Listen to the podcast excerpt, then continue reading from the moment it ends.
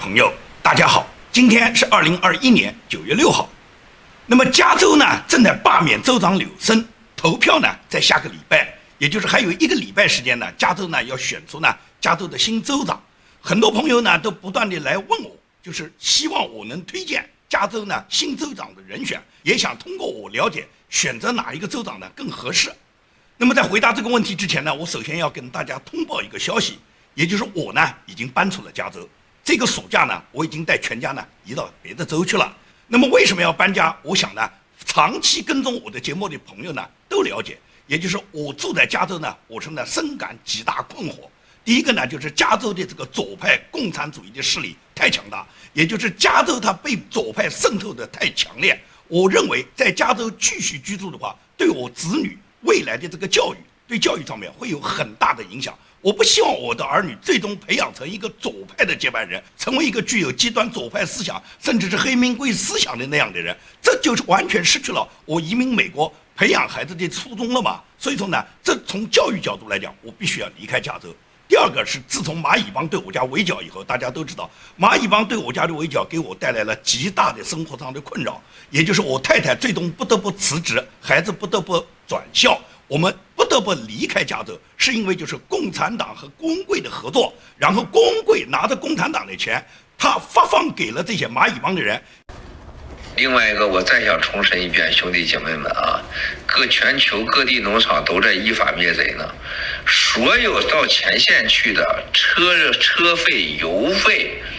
吃饭费用、喝水费用、交通费用所产生的医疗费用、律师费用一律报销啊！法治基金不过的钱完全由我出，没有任何问题啊！这是原则啊！各农场地区负责人，咱本着这个原则，你们不要让战友们出钱，战友们哪有一个战友们走到前线的兄弟姐妹再让他们再花钱，这还有天理没有了啊！有些人在家里享受着这个福利待遇。不出来是不是？啊，自己偷偷乐，对着电视机，吹着空调，炒弄着菜，是不是？甚至还搞双休，对不对？让战友们上前线，然后去冒着风险，啊，然后被警察问话，然后呢，这个这个这个再让他们花钱，这还有没有天理了呀？我能做的，我没办法，我第一到前线。请给我这个机会，我再次重申，所有像洛杉矶昨天发生的事情，像美东发生所有这些律师费用、所有的医疗费用，都将这边报销啊！报销这边法治基金反正不会报销，我全部由我来出，好吧？谢谢兄弟姐妹们，千万别再虐文贵的心啊！让给我点出钱的机会啊！那么这个围攻期间，给我本人、给我的家庭、给我的儿女以及我的邻居都带来了极大的骚扰，对我们的生活进行了严重的冲击。在这种情况下，我不得不搬离加州，这也是我搬离加州的一个主要原因。那么这件事情呢，王文耿呢他自己很清楚，工会支付了多少钱，他这些资金怎么安排的，他是如何组织这些人对我家进行骚扰和进攻的。他后来呢很忏悔。他本人呢，也在网络上呢发表了很多语言，包括他本人也对我有过道歉的这个语言。我对王文耿本人呢没有什么私人怨仇，因为我跟他本身就不认识。他所谓来进攻我，也是奉公贵的命令，带着公贵的指示来的，他是奉旨行事。那么他现在呢向我道歉呢，我并不是说我不接受这道歉，而是我认为他这个道歉呢没有意义。如果实实在在的王文革要为他自己所做的行为做一些忏悔的话，做一些积极的努力的话，那应当是在我提出诉讼公文的时候。当然，我提出诉讼郭文贵，王文耿一定也是被告。那么在这个时候，王文耿你应该在法庭上作证，指证郭文贵所有的罪恶的阴谋，然后把郭文贵所有他策划和组织这件事里面他本人要负的责任，把他讲明白，向法庭讲清楚。那么最终。通过法庭调查以后，了解事情的所有的来龙去脉以后，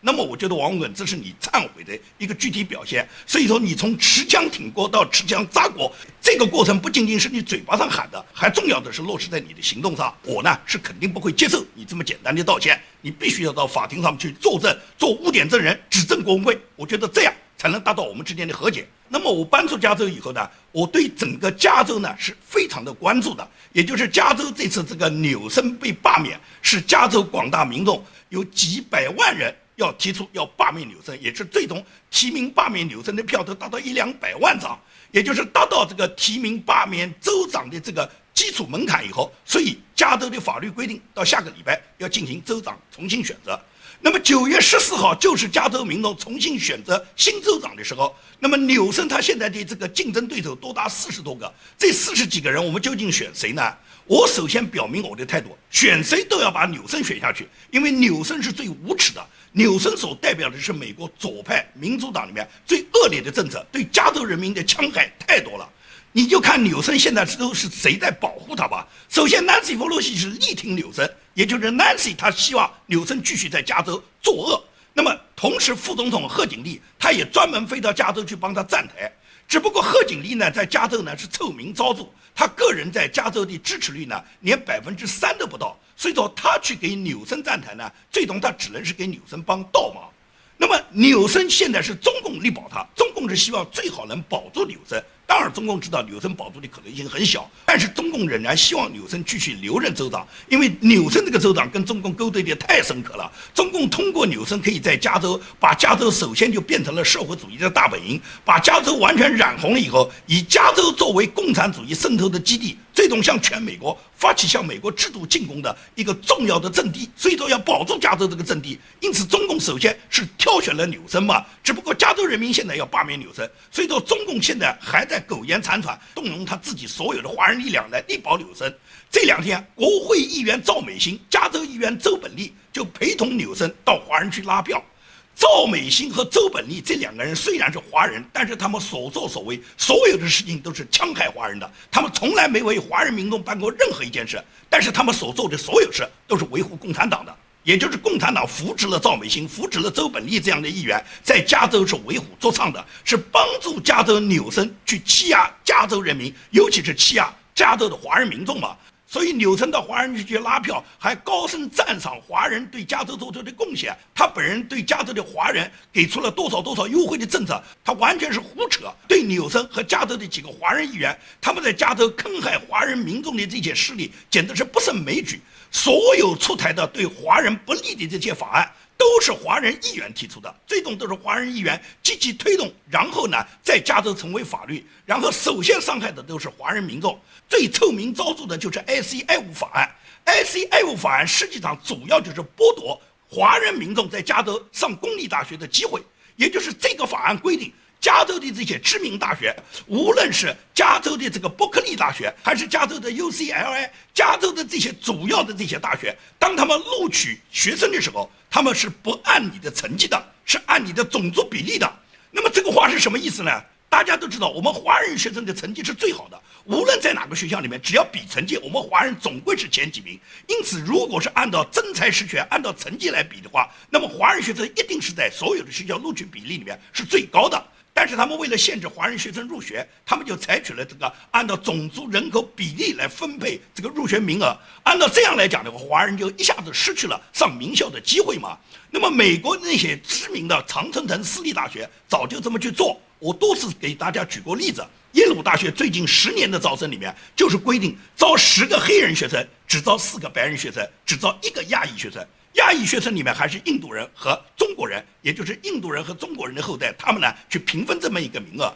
那么简单一点讲，就是十年来进入耶鲁大学的华人学生只有十分之一的机会。那么加州就对不起了，加州的 ICI 五法案直接把大量的华人学生排除在名校之外。那么那些黑人学生不要凭成绩，只要凭着他们的皮肤，凭着他们的肤色，凭着他们的种族优势，他们就可以进入。美国一流的大学，加州一流的大学，这就是华人议员在加州推动的 ICF 法案，也是纽森积极支持的法案。从这些法案在加州的推行，你拿什么来证明纽森和华人议员们在加州是帮助华人的呢？到了这时候，你让华人来投票支持你纽森，你做梦去吧！那么很多朋友就问我，纽森一定要罢免？我们都知道。问题是罢免了纽森，我们的票投给谁？因为有几十个候选人呢，我们究竟投选谁？他能够更好的替代纽森，能为华人民众说话，能捍卫美国的传统价值观，能够支持美国的爱国者，能够让美国制造再次伟大。很多朋友都在问我，我呢也是做了观察。第一个，我没有看到川普总统他有什么推荐人，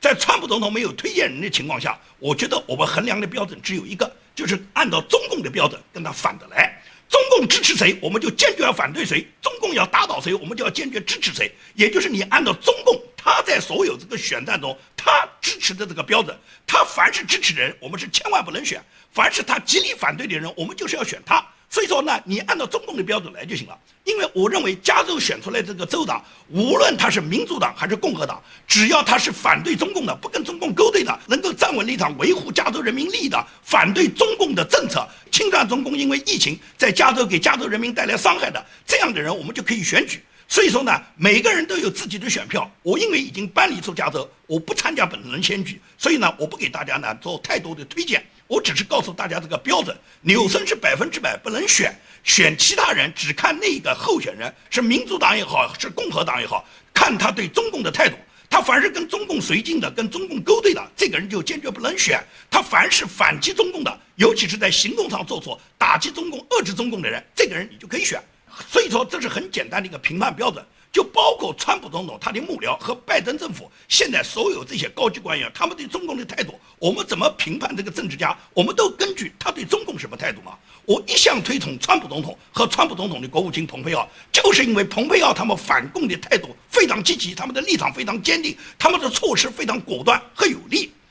拜登政府经过了九十天的溯源，也就是拜登本来要求国家情报总监海恩斯在九十天之内拿出关于溯源中国情报来源的这个报告。这个报告呢，经过海恩斯九十天以后，他报告出来呢，也就是最终就说很难说清楚这个病毒来源在哪里，也很难搞明白这个病毒呢究竟是从动物传给人的，还是实验室制造的，还是实验室不慎走路的。反正就是告诉你一团糟，根本就没有结果。现在也无法确定这个。病毒来源是不是中共发出的？是不是中共他在病毒实验室里面制造的？也就是海恩斯实际上是转移了人们对病毒溯源的一个根本追求。因为我们最起码侵占中共，我们有两点是坐实的，也就是中共这个病毒，无论它是怎么产生的，是动物过给人的也好，是他们实验室刻意把它生产出来的也好，是他们不慎走漏的也好，无论它是哪种原因，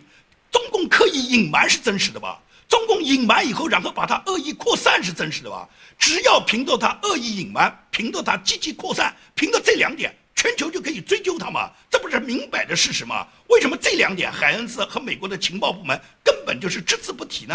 所以说，在他这个溯源报告出来以后，在大家都非常失望的情况下，蓬佩奥国务卿他呢日前呢在《华尔街日报》呢发表了重磅文章，他这个文章里面明确就提出。无论是国家情报总监，他们给出的情报报告是怎么就说，美国人民现在受到伤害，尤其是中国武汉病毒疫情对美国扩散以后，给美国造成了大量的死伤，给美国的经济带来了大量的损失。我们追究中共的这个责任是天经地义的。那么怎么追究呢？也就是蓬佩奥就说。如果国家情报总监、国家情报部门不能拿出一个权威的情报报告，那么美国的受害人一样是可以到法院提起诉讼的。美国法院完全是可以缺席审判的。也就是蓬佩奥指出了另外一个途径，不要理会这个拜登政府他这个情报部门给出这个权威报告还是不权威报告，随他报告怎么想。我们现在受到伤害是事实吧？我们受到伤害是你中共扩散这个疫情，你这个病毒影响我们是事实吧？是你隐瞒和扩散，这是成立的吧？那么因为你隐瞒和扩散导致了我们受伤害，现在我们就可以起诉你。那么起诉你就通过美国的法院就可以起诉了哇？问题是这类诉讼呢面临的一个巨大的障碍就是外国主权豁免法。目前已经提出起诉的至少已经有八起诉讼案，要么是被驳回，要么呢是以没有管辖权呢把它撤掉了。法院退回这些法案的这个理由就是外国政府不接受美国的这个政府管辖嘛。那么这个问题呢，它显然呢是一个司法瓶颈，是一个司法障碍。但是呢，蓬佩奥认为这种豁免权呢不是美国宪法规定的。既然不是美国宪法规定的，那么就是国会是有权利、有自由裁量权的，也就是国会完全可以通过新的立法，依法审判、追究中共当局的责任。既然不是宪法规定嘛，因为宪法谁也不能改，那么不是宪法规定的，是国会通过新的法案，国会有自由裁量权的，国会就可以提出一个新的法案，这个法案就是可以专门追究中共当局，因为他隐瞒和扩散给美国人民带来的损失，然后美国人民要求赔偿嘛。所以说，蓬佩奥认为国会应该制定新条款，对那些没有告知和故意引导引发全球大流行病的国家，拒绝给予主权豁免。共当局在二零一九年十二月份没能遵守国际卫生条例规定的二十四小时之内要通报全球的这个规定，这就是美国受害人能够起诉中共的最充足的理由。因此来讲，美国受害人完全可以抱起团来，然后推举律师团在美国的法院诉讼中共，最终让中共到美国法院接受美国法庭的到庭审判。当然了，蓬佩奥他也很明确，就是这种审判呢，中共很可能呢是拒绝参加，拒绝到庭。但是美国法院可以缺席审判的。也就是说，蓬佩奥他的理由很充分，他就说你中共你不是动不动讲这个流行病是美国军运会运动员到武汉去参加军运会，然后把这个病毒带到你武汉去的吗？那你中共到庭来指证啊，你把你的理由拿到庭上来啊，或者是你指认美国的实验室有过这种病毒疫苗的研究，那么你拿出证据来，欢迎你到庭反证，欢迎你到庭来反证美国。当你把所有证据放在桌上时候，那么真相随之就大白了哇！也就是蓬佩奥欢迎中国到庭诉讼，然后提出你们的证据。如果你们认为确实有美国运动员到武汉参加军运会之后，把病毒带到了武汉，并且这个病毒就是由美国运动员产生的，美国运动员携带的，你拿出证据来啊！所以说，蓬佩奥讲真理不怕变。你就是把你的证据和我们起诉你中国的证据，我们都放到法庭上，让美国的法官依法审理。那么蓬佩奥同时又说，中共多半呢是不敢来辩护，他哪敢什么反证？因为他根本就没有证据，他就是胡说八道嘛，他就是拒绝参与这个审判。那么拒绝参与审判，美国法院就可以缺席审判。美国法院缺席审判以后，就可以把中国的财物，尤其是在美国境内的美国政府和美国国家能控制的财物予以扣押，予以索赔。大家知道，中国在美国光国债就有两万多亿美金，加上中国有大量的国有企业和中国的权贵家族呢，在美国控股的各种公司，这些公司它这里面的资产最起码有数十万亿美元，也就是这么多钱，完全可以什么给美国做出赔偿。这些赔偿如果还不够的话，还有那么多贪官呢？那么多贪官在美国买的那么多资产，藏在美国的资产，无论他的房产、股票、金融证券，在美国的资产大了去了。这么多贪官，美国完全可以要求中国的贪官，你们现实到移民局。到美国国家国税局去讲清楚你们所有的财产来源。如果你的财产能够按照国际法能够清清楚楚说明你来源，并且你进入美国时候没有瞒报引报，你是真实申报的，你这个合法资产，美国予以保留。美国是遵守法律的国家。但是如果你是隐瞒的，你是瞒报的，你是根本这个不能说明你这个资产来源的。到哪说明啊？共产党哪个贪官的资产能说明来源啊？他们哪一个资产不是他们贪污收回来的啊？他们暴露出来，他们真敢在美国如实申报的话，那中国国家的纪委早就把他们抓到清城里面去了。所以他们没有可能去如实申报的。因此，美国就要求。来自中国的所有这些你购买的在美国的房产、你美国资产的所有华人，所有来自中国大陆的人，无论你是官还不是官，你都说明你的财产来源。只有交清楚你的财产来源之后，美国能认可了，那这部分财产就是合法财产。凡是讲不清楚的，凡是资产有隐匿的，凡是资产不能说明来源的，美国一律按照美国的法律全部予以没收充公，然后充当赔偿款给美国这些受害的民众，给他们做赔偿嘛。所以，蓬佩奥提出这个说法就很有操作性。只要美国的国会和美国的司法系统配合，美国的移民局和美国的国税局配合，就一定能把中国贪官的财产把它执行掉，给美国那些受害的民众，给他们每个人给予依法赔偿。这完全是走得通的一条司法道路。华人参与美国政治啊，很多华人他在从政的这个过程中，绝大部分嘛都是中共在助力，也就是没有中共助力的很多华人是很难以成功的，而。一旦你当上了华人议员，绝大部分人很快就投共。无论这个华人议员呢，他是从中国大陆来的，还是从台湾来的，还是来自于东南亚其他国家，他祖上有华裔血统的，只要你跟华人搭上边。中共呢，就一定要在背后呢动你的脑筋的。你不跟中共合作，很可能你这个华人议员未必能当选，或者当选以后呢，中共呢通过他组织的大使馆组织的各种华人协会、各种华人的民间力量呢，也把你这个议员倒掉了。所以说呢，在美国我们看到的，无论是哪个州，只要当选华人议员的，很少有为华人说话的。都是中共的代言人，都是帮助中共去推广中共的红色意识形态，推广中共的这个价值观，然后呢去毁坏美国制度的。加州这方面最典型，这个国会议员赵美心，年年中共大使馆搞的这个国庆晚会，他没有一次不到场。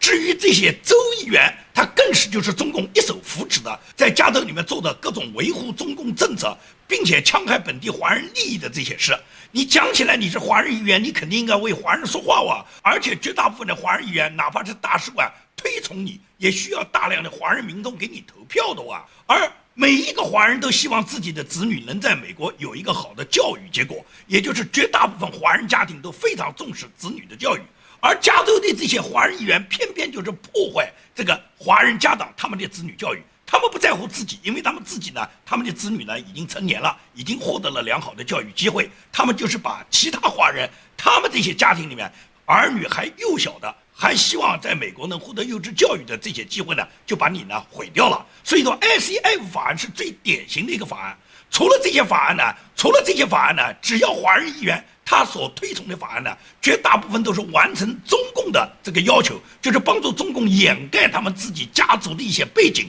同时达到帮中共这些达官贵人在美国洗钱呐、藏匿财产，达到这些目的。最近，加州有一个众议院的华裔议员叫邱幸福，他在二零二一年初就起草递交了一个叫 IB 二四五法案。这个 IB 二四五法案叫做什么？叫做教育公平法案。你要了解啊，美国所有民主党议员。他们提出的法案，这个法案名称都非常好听的。看这个法案的表面，它的名称啊，都绝对是非常鼓舞人心的。教育公平法案，那肯定就是大家公平。那是什么叫公平啊？真才实学就叫公平，在一条线上大家同时起跑，公平起飞，同一标准来择优录取，这就叫公平法案。肯定这是很好的法案哇。其实根本不是。邱幸福通过的这个法案，它实质是什么？是帮助中共达官贵人。隐匿他们的财产的一个法案，它这个名字叫什么？叫做学生的记录可以改变姓名，包括性别。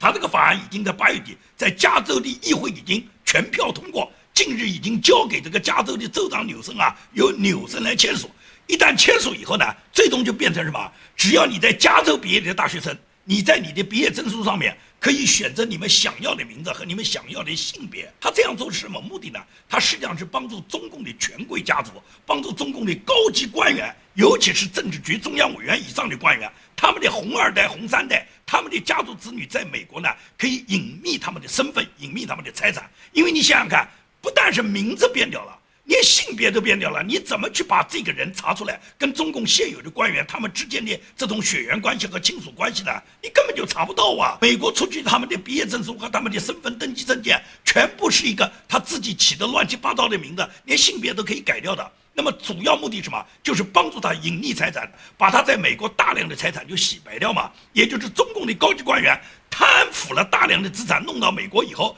然后在自己的儿女、自己的后代里面，通过他们改变姓名、改变身份登记记录、改变甚至性别，然后把这些财产就转到他们自己的子女手上了。虽然名字是假的，但是呢，他们实际上还是中共领导人的后代。这些人在中国仍然用他中国的名字，所以这个法案的目的就是隐匿财产的目的，就是帮助中共高级领导人洗白他们后代财产的这个目的。这样的法案在加州就是华人议员就把它推动，然后就通过了。因为对于加州的这些左派议员，以为改变名字、改变性别正好符合左派的这种性自由化，所以说呢，他们把它理解为是性自由化的。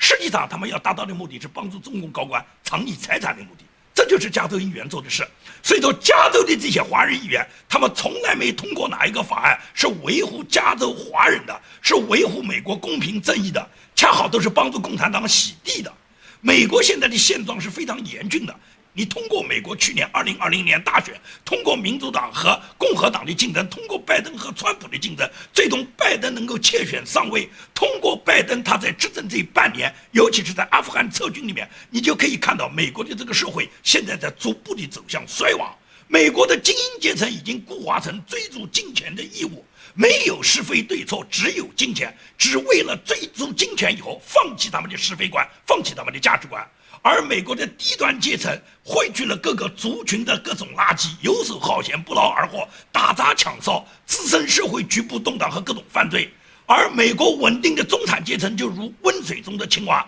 岁月静好，事不关己。而美国大量的政客，尤其是民主党政客，为了获取权力是不择手段的，连罪犯都可以奖励哇！纽约州和加州都对罪犯提出了奖励要求。也就是纽约州对每个罪犯每个月给他们发一千美元，加州呢是每个罪犯呢给他发三百美元。也就是加州这个州长纽森执政，他不但是从监狱里面释放了大量的罪犯，让这些罪犯到社会上继续犯罪，继续扰乱社会，同时给每个罪犯还发三百美元，也就是奖励犯罪。你觉得一个国家对罪犯进行奖励，这是一个什么国家？这是一个什么道德价值观？啊弗洛伊德一个五次犯罪的人，在美国能成为英雄，能够由当地政府一次性给大家补偿两千七百万美元，把一个罪犯当成英雄，让拜登、南希·普洛西都对他下跪的，这是一个什么道德价值观？所以说我为什么要搬出加州？我搬出加州，除了有郭文贵在他指导下的蚂蚁帮对我家里面的骚扰，可以讲给我的生活带来极大的伤害，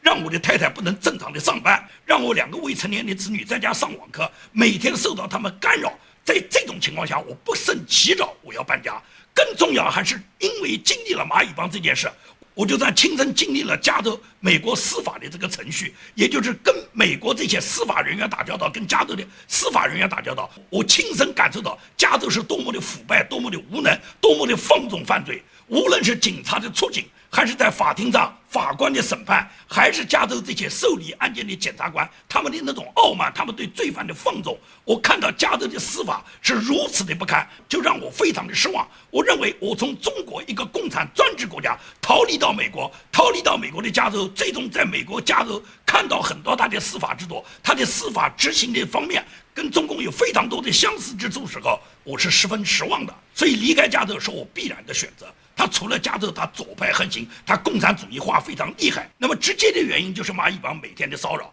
因为蚂蚁帮不断的骚扰，对我的生活带来了重大的影响，我不能不选择离开这个地方。更何况加州是一个不值得你留恋的州，因为这个共产主义势力在加州已经不断的普及。如果长此以往的话，那么我们逃离中国共产专制国家，而来到一个共产主义、社会主义色彩非常严重的这么一个州，那又有什么意义呢？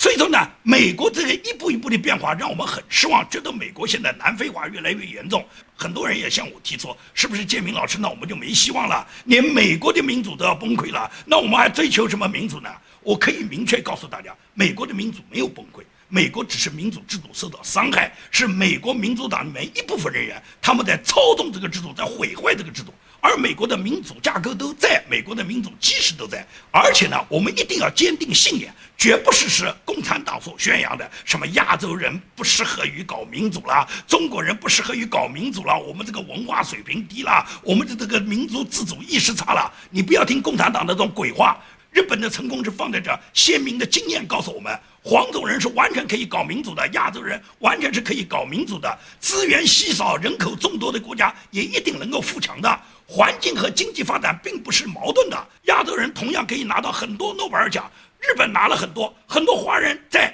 中国大陆之外不也拿到了很多诺贝尔奖吗？成为世界强国也就是二三十年时间，日本不就是这么做到的吗？所以说，任何人种啊、资源啊、历史都不重要，制度才是关键，也就是根本改变中国这个制度。台湾是我们华人民主化最好的样板。仅仅是几十年的时间，台湾现在已经走入了成熟的民主化社会，所以说呢，根本就不要失望。也就是民主的道路，它虽然漫长，但是争取民主、自由、解放是在我们每个人自己的努力中。我们首先自身要努力。那么美国它不存在对中国是放弃还是不放弃的问题。首先我们自己努力，加上美国确实它现在存在着太多的问题，美国要解决好自身的问题。包括这次加州改选州长的问题，都是追求自由和追求专制的一种斗争。也就是民主党是希望能够控制加州人民，而加州人民为了获取自己的自由，就要罢免你们这种州长。那么在美国，加州是一个深蓝州，是被一个民主党他长期控制的这么一个社会主义色彩非常严重的州。